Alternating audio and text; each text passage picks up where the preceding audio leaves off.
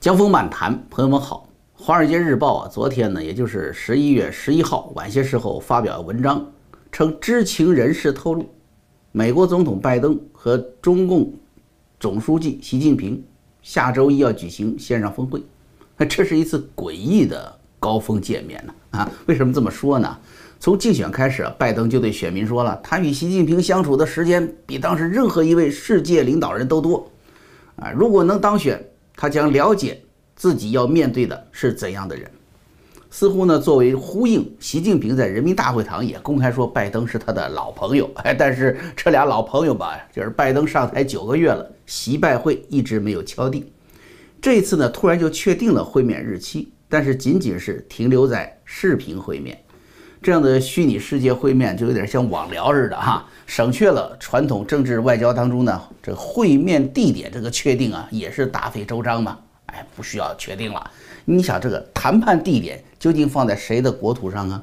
哎，甚至放在第三地，距离本土的距离是远还是近呢？都可以被世人解读是究竟谁的姿态强啊，谁的让步更多。但是视频见面省事儿了，没这个说法了。那是中美两国官方呢，却又不愿意正式透露确切的时间，更不要说会谈的内容了。我们要知道，这样的高峰会谈呢，还真的不是说像网聊那么率性啊。所有的话题必须通过外交系统啊、安全顾问呢给拿捏好了，先定下来。特别是中美两国当下的领袖都有些这明显让人不放心的表现，对吧？这万一会面的时候突然哪位扑通跪了下来，或者哪位突然宽衣了，随从们拦都拦不及啊。从日期不定到话题不定，或者说定了也不透露。足以显示中美双方分歧之大，而很多的焦点，尤其是台湾问题，是双方的政治底线。在中共这边呢，不谈台湾，态度就不够强硬，党内就会认为你是个弱主。你要是谈了呢，你没办法解决呢，还会被那些由你自己煽动起来的民族情绪那些粉红们的轻视。美国这边也有问题，你谈了，就可能让其他与中共可以商榷的话题呢受到障碍。不谈呢，美国国会两党支持台湾的共识会让白宫下不来台，所以啊，双方高峰会谈的话题也不会公开，因此中美两国高方都在摁住这个话题不说。那么好，问题来了，你不公布话题，那民间媒体就会有什么猜嘛？大家就各种各样的猜测就出来了。比如美国商业电视频道 CNBC 昨天就说了，说两名消息人士透露。中共领导人习近平可能会在下周举行的两国首脑视频会晤上向拜登发出私人邀请，请他在明年二月参加在北京举行的冬季奥运会。你说谁是这个内部人士、公布消息的人士呢？那肯定是什么？应该是中方嘛，对不对？因为你拜登怎么知道人家说什么话呢？这说话的人肯定是习近平嘛。说我邀请你，还是不邀请你，只能是中国人知道。那中共那边放出来，他敢放这个消息吗？那习近平不不不给他开算，给给他治了。这个事情你想哈，只能在中共党媒外围的一些华文报纸这个当中呢找到转载。中共官方是没有任何报道的。外媒认为习近平的邀请对于拜登来说是一个两难的选择。你要拜登，你要拒绝，那可能加剧两国之间的紧张关系。接受呢，就会让人们对拜登说你向外宣示什么民主人权，你这个立场你就可疑嘛，是不是？甚至有评论说这是习近平啊将了拜登一军。其实我认为啊，这根本不是将军。如果习近平在此时提出这项邀请，他不仅是政治上的极度狭隘，甚至是会反受其困的臭棋。你别说将军，臭棋一个。当今的中美关系，甚至是中国与世界的关系，不是2008年北京奥运的时候了，绝对走不回去了。习近平和他的幕僚当然很清楚了，所谓东升西降给谁听的？是给老百姓听的，停留在过把嘴瘾宣传阶段。你要真有这个超越西方的自信，你早就把那高墙拆掉了嘛，是不是？你就让让自己老百姓好好看看西方世界多么混乱，多么贫困。啊，西方美国到处枪杀，到处买东西不排队，是吧？英国大妈上树照相，你看看德国游客是到泰国去把自助餐的大虾一抢而空。哎，事实上呢，西方经济的确进入了衰退，政治生活呢也出了大问题。但是他们只是在艰难的前行，中国呢，中国在习近平领导下呀，迅速的进入了社会倒退、政治复辟。相对于东升西降这样的判断，我觉得叫东退西停这样的表达呢更加准确啊。因此，习近平不仅不会有2008年北京奥运时的自信和国家的朝气，相反呢，会顾虑重重，举步维艰。那这在这种情况下，怎么可能自信体面地发出邀请呢？啊，为什么有的媒体说是习近平对拜登将军呢？啊，刚说了嘛，因为拒绝你就对这次峰会不够诚意啊，这样子，这冬奥会你都不来，别的问题咱就不好谈了，是吧？但是你要接受呢，现在美国民间国会反对北京冬奥会呼声很强，不仅美国国会啊，就连西方七大工业国内部都在讨论怎么样对北京冬奥会进行叫做外交抵制了。什么叫外交抵制？就是运动员自由，我不拦着你，是吧？你你辛苦训练了四年，你去北京参加比赛，我不拦着你。但是国家领导人将拒绝出席。那拜登要是接受了邀请，不就等于什么？对国内对盟友都很难堪嘛，是吧？所以有人认为这是习近平在将军，不是的，朋友们，大家记得蓬佩奥那些前任政府官员受到中共的制裁之后说什么吗？啊，记得啊，受到中共制裁感到骄傲，因为被邪恶所害怕，被邪恶所憎恶的，那你就是正义的代表啊，是吧？中共不还搞了一个叫“台独顽固分子名单”吗？为什么有人申请加入名单呢？啊，虽然说是玩笑，那么也是一腔正气嘛，是吧？所以在这种情况下，邀请和被邀请已经不是一个体面的事儿了。这跟2008年胡锦涛邀请老布什一家人出席北京奥运会完全不一样的环境了，啊，既然存在接受或者拒绝的可能，那么习近平万一遭到拒绝，将会是他在党内权威和民众威信的重大挫折，这在中共政治上绝对不可以接受的。他宁愿不冒这个险，也不能面子下不来，是吧？此外，你想提出邀请，一定是一部什么臭棋？拜登无论是否接受。他都一定会借题发挥，重申新疆种族灭绝、香港人权问题，乃至更加棘手的台湾问题。因为拜登自己亲口对习近平怎么讲呢？在第一次通话中说过：“我要跟你谈人权、谈民主，这是我做美国总统要做的事情。”随着北京冬奥会的逼近，国际上抵制呼声日益高涨。中共当局对新疆维吾尔人和其他少数民族穆斯林啊。搞这个种族灭绝，这个系统性迫害，西藏、香港大规模剥夺民众的基本人权的时候，世界各国如果参加这次冬奥会，将会对北京践踏人权行为起到什么鼓励纵容的作用？对于习惯于树立人权民主旗帜的民主党来说，拜登要是不在这个时候批评中共人权方面的劣行，那他也违背了拜登自己党内政治操守嘛，也违背了他在电话里说的美国总统要做的事情。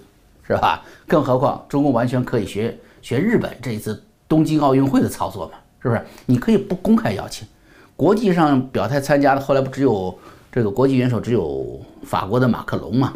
日本作为奥运会主办方，甚至说本届奥运会日本不接纳外国观众前往观看，有个疫情的一个大的一个借口啊，这什么事儿他都可以操作了。本来中共对于疫情的公布和控制就是黑箱操作。而在河北哪个城市突然往医院里塞几个群众演员，就可以把这个包括比赛场地所在的张家口这地都给封城了，是吧？疫情严重了，咱们不能搞比赛了。这要比发出邀请然后被拒绝，哎，这个面子上好过得多。对习近平这个微信伤害是属于可管可控的多了，啊。我今天做这节目呢，倒是不是说跑来跟一些消息来源来较真儿啊？到底谁的对谁的错？可能谈什么内容，可能不谈什么内容？我觉得这个不是我们去议论的事儿，也不是我的重点。为什么长期定不下来的习拜会怎么就突然敲定了？是我们要思考的。这里面究竟发生了什么？或者以后中美两国之间有个怎样的趋势，才是我们值得思考的，是吧？那么。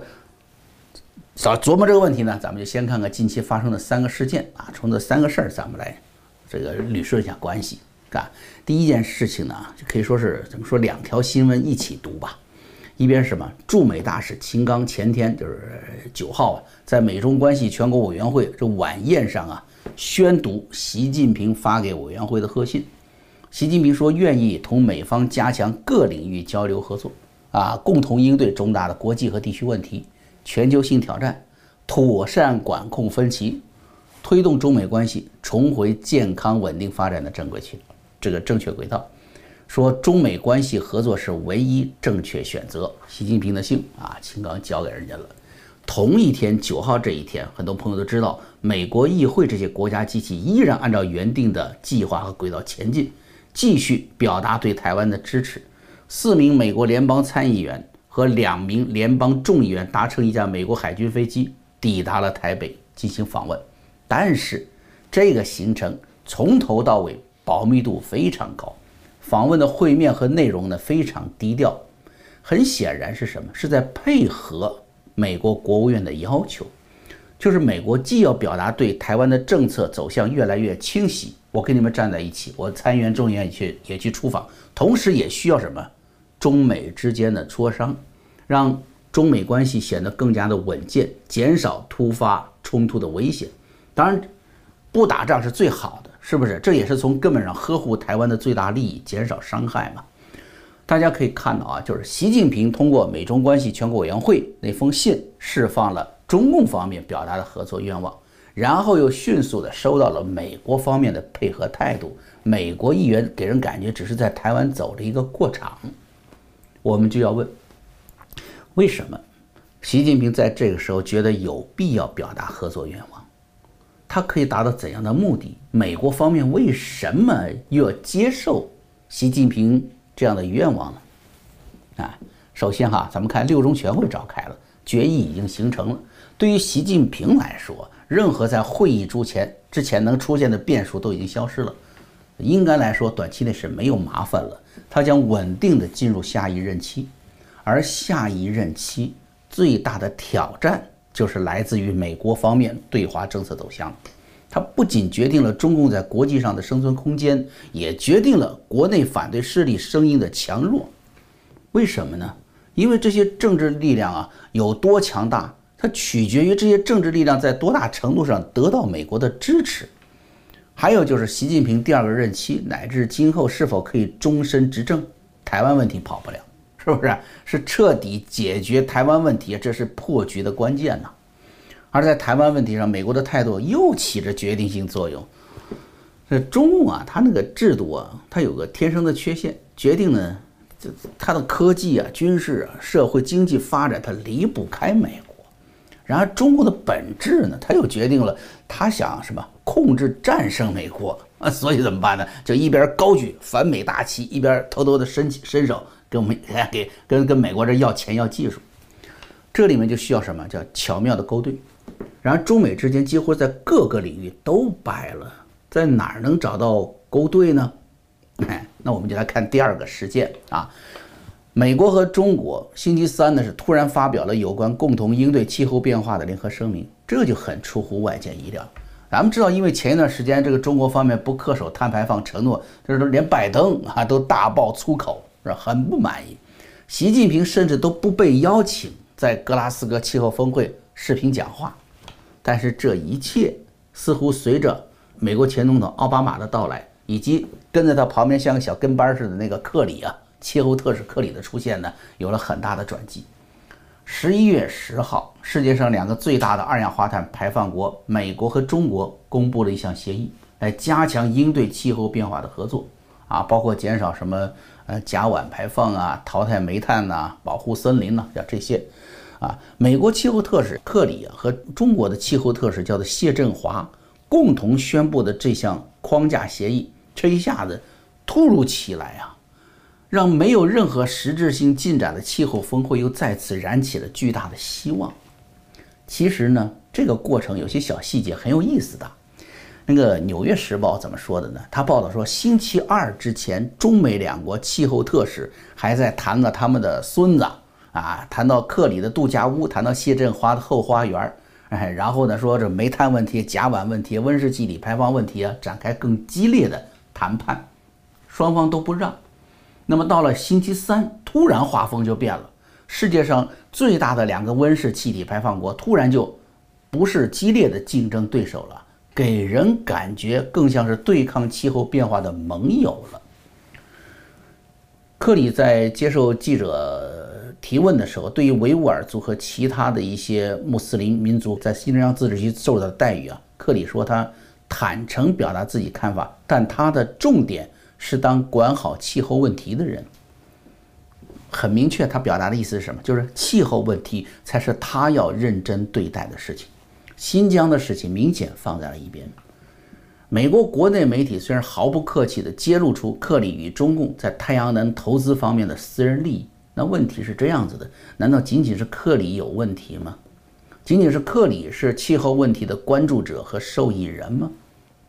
他显然是这个意气风发来格拉斯哥解决问题的那前总统奥巴马的一个小跟班嘛。这就看出来，在美国有相当多的政治精英们对气候问题感兴趣。第三个事件啊，就是什么呢？十一月七号，美国国家安全顾问沙利文接受 CNN 专访，表示，拜登政府对华政策目标不是要遏制或从根本上改变中共的体制，而是要创造环境，让美中两个大国在国际体系中共存。如果大家还记得哈，七月份天津会谈，王毅提出的管理美中关系三条底线，三条底线是什么？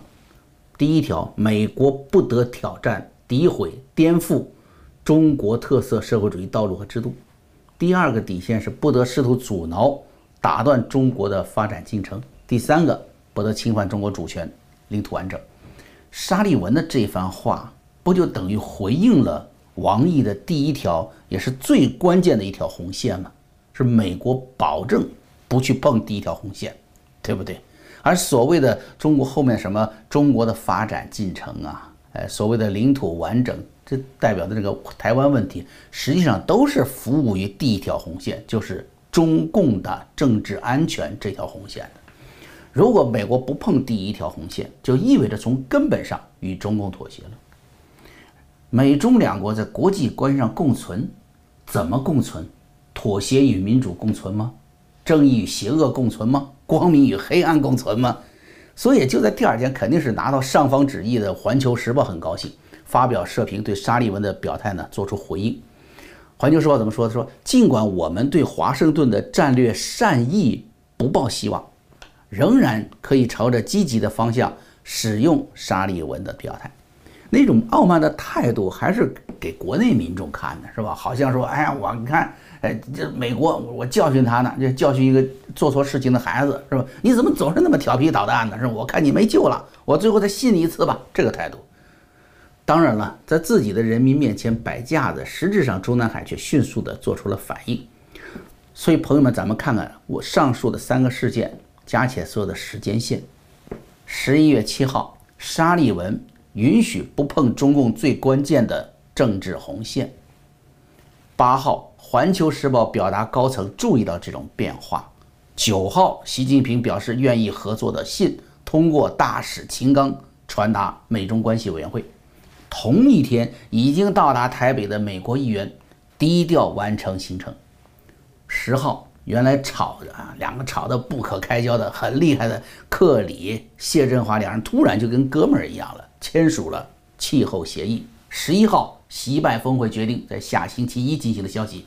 透露出来了，朋友们，是不是这个线索是不是就很明确了？